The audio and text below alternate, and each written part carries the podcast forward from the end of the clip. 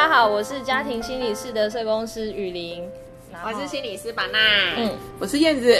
我们上一集跟大家聊了一下关于地震这个话题，从一些比较大家在新闻上看不到的东西、听不到的东西，提供一些在地观点讲给大家听。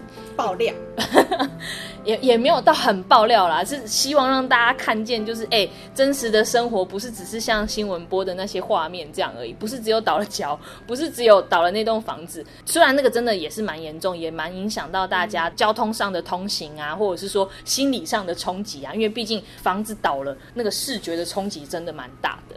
可是其实，在那个建筑物倒塌的背后，还有很多像上次燕子讲的，关于日常生活受到影响。对，像是水啊、电啊这种很基本生活的东西，其实都是在灾后这段时间大家需要去关注到的吧。巴奈跟燕子也可以一起来聊一下，就是关于灾后重建这件事。因为其实台湾一直都是一个常常会有天灾发生的地方，好像有一些重大台风啊台风或是地地震震啊，对比较大的风灾或者是震灾发生之后，我们就会有一段热，那叫什么新闻热度。然后可能几不一定就是看看那个灾难的大小嘛，或是它发生在哪里，那个新闻热度会不一样哦。比如说，如果今天它发生在台北，我觉得啦，可能新闻热度会久一点。我还蛮习惯看那个赖的新闻，去掌握那个比较快速的新闻流动。然后我有发现赖的新闻首页，我说的是赖哦，当然电视新闻可能会持续在播报相关的消息，可是像那个赖的新闻首页啊，大概到地震的第二天，也就是礼拜二，就已经几乎没有地震相关的报道在首页了。那我觉得那个是一个反应，反映什么？就是好像整体社会对这个事件的关心，它很快就会掉到比较旁边的位置。对，我觉得应该是这一次地震的震央跟它发生的区域是在东部，所以相较于其他地区来说，东部就是地广人稀嘛。那选票也没有这么多啊，哇！所以虽然总统来了两次，然后冲冲冲的院长来了，我也不知道几次，可是我始终觉得。就像雨林说的，当这个大的地震过后，公共建设倒了，他们来勘察过之后，似乎这个新闻热度就会随着这些官员们的的来访，然后就会慢慢的退烧了。那实际上对我们身在东部的人真的有帮助吗？它带来的几个亿，我们也还没看到。它带来的修缮进度。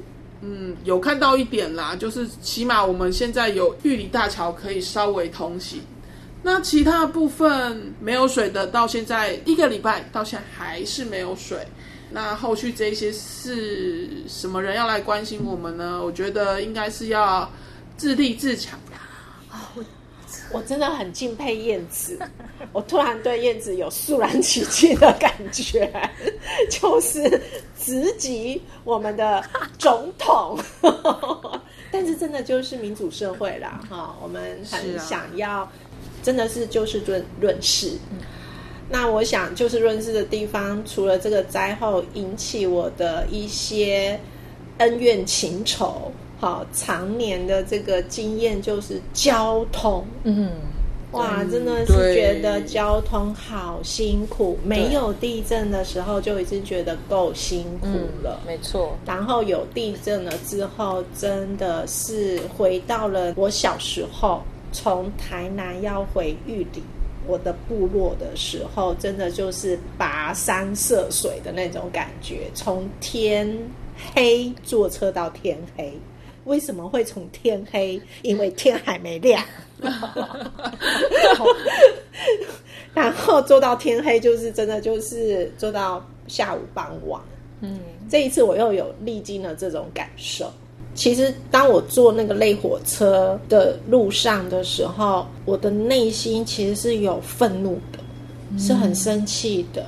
永远都要把这个时间是要花在这边，然后缴一样的税，对后，缴一样的税，对，缴一样的税，对，一模一样，没有花东人减免这件事，没有离岛居民减免这件事。对，对，我现在就是在西部、东部这样子跑的时候，另外一方面，我回到西部的时候，就可以感受到西部有多么多么的资源具足。嗯，对，那个资源分配真的一直都是东部的痛。然后刚刚燕子讲那个自立自强哦，那个我觉得那也是东部人真的要 要说是长出来的韧性吗？还是不得不的韧性呢？因为真的也就你不能寄望外面，那就只好真的自己想办法。不是，这是你选择住在东部人要具备的天性。对你如果没有意识到你必须要自立自强，我真的劝你不要来东部住，因为很多时候我们真的会出现要自立自强的时候。你看我刚才说没有水，很多人都依赖地下水生存的，虽然突然没有水了，他要拉自来水管线也不是一天两天就能拉成，那水要去哪里拿呢？可是燕子，你知道吗？就是不是在东部的人，永远是只有看到东部的美。对。好山好水，好山好水，好无聊，好俏，好俏，好笑，好俏的时候，就是会很美的时候，都想着东部。当东部这些要自立自强、要辛苦的时候，人去哪里？嗯，哪里有资源？我觉得那个资源还有一个是一开始都很多。然后有一些东西出来之后，我猜啦，我我这是我猜，我不确定哦。好，我猜如果有一些桥好了之后，哎，好像有一些东西，对，燕子就可以讲很直接。我每次都很小心，好，我会练习，好不好？练习在这里慢慢长出那个爆料的勇气。我只是在猜测啦，就是以过往经验来说，蛮常会是前面很多，然后后面就会慢慢慢慢慢慢，大家就会忘记这件事。然后可是灾害的复原，它一定不是一天两天、一个月两个月这么短的事情，而且我自己很。想讲的一个是我们眼睛看得到的，都还有机会分到资源哦。可是有一些是看不见的，不管是家里面别人看不见，还是你心里面别人也看不见的，这种你要分到灾后的资源，我也觉得又更难了。我讲一个比较直接的话哈，就是觉得，比如说像这种灾后重建，有很多人就是趁这一波还是会进来一下，可是就趁那个热度。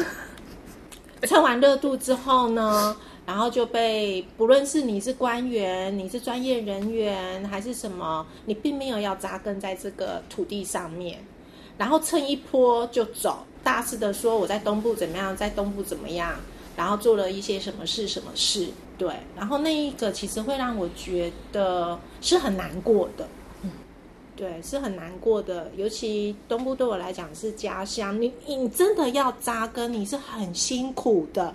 你知道我们要等一班火车要多久？我们要去那个看一个个案要开多久的车？然后这一些都是交通上面我们需要在克服很多的地理条件。嗯，但是我们真的是爱这边。所以有些我直接讲，有些人要跟我合作，说我们来关心原住民，我们来关心这个东部的心理健康等等。我自己老实说，我心里面都会存疑，嗯，是真的要关心吗？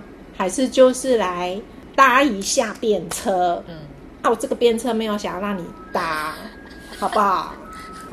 我觉得这个突然有点让我不知道怎么接下去，是很很。很重，但是又很真实呢。然后我我有时候我会很担心，因为我其实我不是土生土长的在地人。哦，没关系，你知道唐启阳也很常有乐色车背景吗？唐老师的也很常在 Parkes 有乐色车背景音乐，大家请不要介意，因为这就是很生活化，我们就是会倒乐色。好，因为燕子在说怎么办有乐色。对对对对对，刚刚要讲的是就是那个外面的人进来的这个。我好难讲，因为我有时候也会很怕我自己其实是外面来的人。哦，怎怎么说？就一个是我是从外面搬来花莲的人，然后有一些人会很就是有点像是，哎，你不开心，你随时可以搬走嘛那种感觉，有点像刚刚燕子讲的。